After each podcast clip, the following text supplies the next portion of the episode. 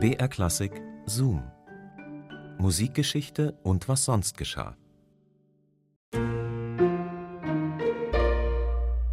Hallo zu unserem Podcast Zoom Musikgeschichte und was sonst geschah. Hier bekommt ihr Anekdoten und Geschichten aus der Welt der klassischen Musik und wir haben uns wieder umgesehen im Radioarchiv von BR Klassik und was Interessantes für euch rausgepickt. Ich bin Christine und heute geht es um eine der größten Sängerinnen, eine Ikone des 20. Jahrhunderts, Maria Callas.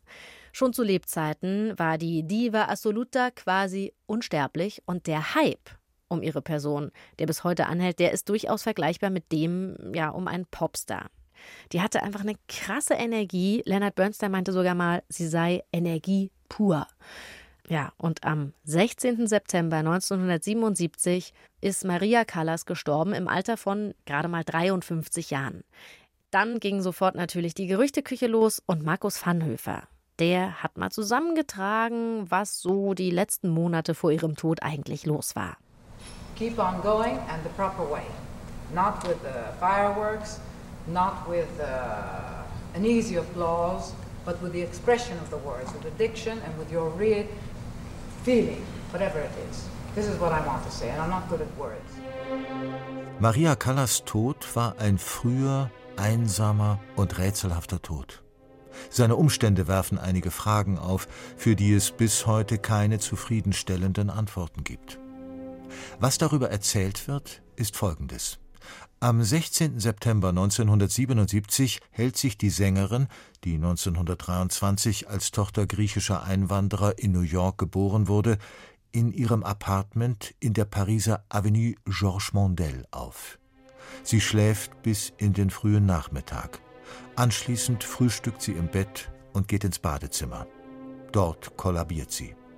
Hausangestellte bringen Maria zurück ins Schlafzimmer und geben ihr starken Kaffee zu trinken – als endlich ein Arzt erscheint, kommt jede Hilfe zu spät.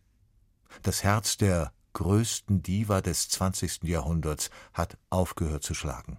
Einen letzten Blick auf Maria Callas gewährte uns gestern ihr künstlerischer Direktor Michael Goltz, der sie sah, kurz nachdem sie gestorben war.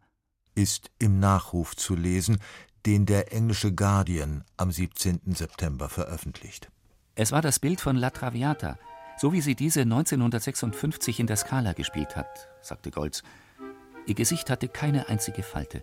Es wirkte, als ob sie sich nur ausruhen würde.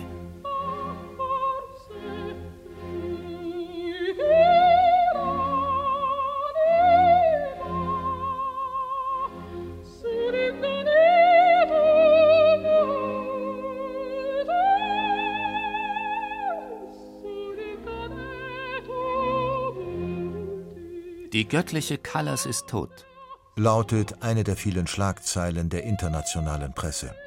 Die Musikwelt trauert. Kollegen und Fans sind schockiert. Für Insider ist der Tod der charismatischen Sopranistin dagegen keine große Überraschung. Miss Callas hatte Freunden gegenüber geäußert, sie sei um ihre Gesundheit besorgt. Hatte beispielsweise die New York Times recherchiert. Von Gewichtsproblemen und selbstzerstörerischen Diäten ist die Rede. Ihre Sicht auf die Welt war völlig deprimierend. Ich hatte das schreckliche Gefühl, vor mir befand sich eine Frau, die alle Möglichkeiten hinter sich gelassen hat. Erinnert sich der Dirigent Jeffrey Tate an eine letzte Begegnung. Der Alterungsprozess kennt keine Gnade.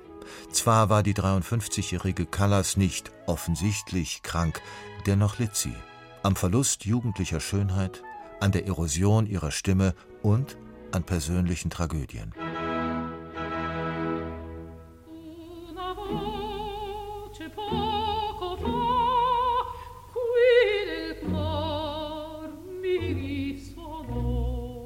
Während der letzten Jahre ihres Lebens hatte sich die Callas völlig in ihr Pariser Appartement zurückgezogen. Dem öffentlichen Interesse konnte sie trotz ihrer freiwilligen Isolation nicht entfliehen, galt sie doch als gesellschaftliche und kulturelle Ikone. Ihre Biografie war allgemeingut.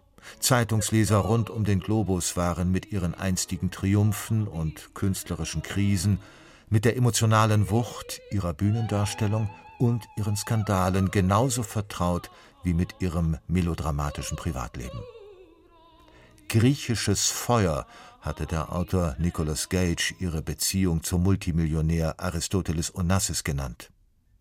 Eine Affäre ohne Happy End. Onassis hatte die Callas verlassen, um die amerikanische Präsidentenwitwe Jacqueline Kennedy zu heiraten.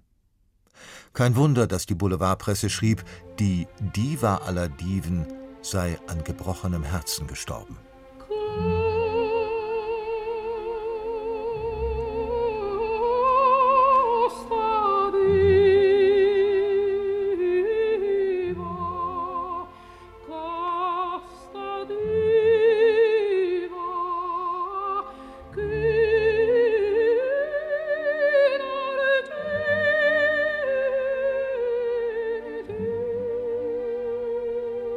Herzversagen lautete in der Tat die offizielle Todesursache.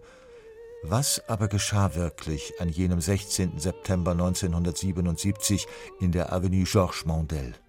Woran starb die Callas? Gerüchte von Selbstmord und Tablettenüberdosis machen bis heute die Runde. Warum gab es keine ernstzunehmende Autopsie?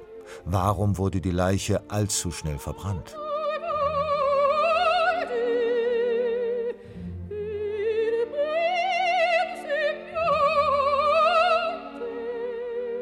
Die Trauerfeier wird in der griechisch-orthodoxen Kathedrale von Paris abgehalten. Die Urne auf dem Friedhof Père Lachaise beigesetzt, auf dem von Chopin bis Edith Piaf viele Berühmtheiten aus Kunst und Kultur ihre letzte Ruhestätte haben. Auch nach ihrer Beerdigung wird Maria Callas keinen Frieden finden. Ihre Urne verschwindet auf mysteriöse Art und Weise. Als der Diebstahl publik wird, tauchen die sterblichen Überreste der Sopranistin wieder auf, ohne dass der Fall jemals geklärt wird. Zwar gibt es heute im Kolumbarium von Père Lachaise eine unscheinbare quadratische Grabplatte, in die der Name Maria Callas eingemeißelt ist, nur ist die Nische dahinter leer. 1979 ist die Sängerin posthum in die Heimat ihrer Vorfahren zurückgekehrt. So wie Maria Callas es sich angeblich gewünscht hatte, wird ihre Asche nach Griechenland überführt und dort in einem symbolhaften Akt ins Ionische Meer gestreut. Dies vor Skorpios, der Privatinsel, die im Besitz des 1975 verstorbenen Aristoteles Onassis gewesen war und auf welcher der Mann begraben liegt, den sie als größte Liebe ihres Lebens bezeichnet hatte.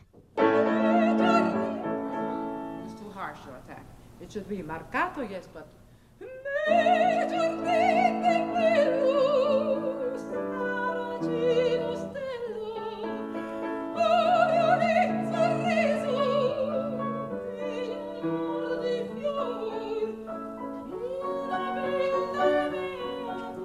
Manches Rätsel um Maria Callas und ihren Tod wird sich vermutlich niemals aufklären, ist zumindest dem Mythos Maria Callas sicherlich zuträglich.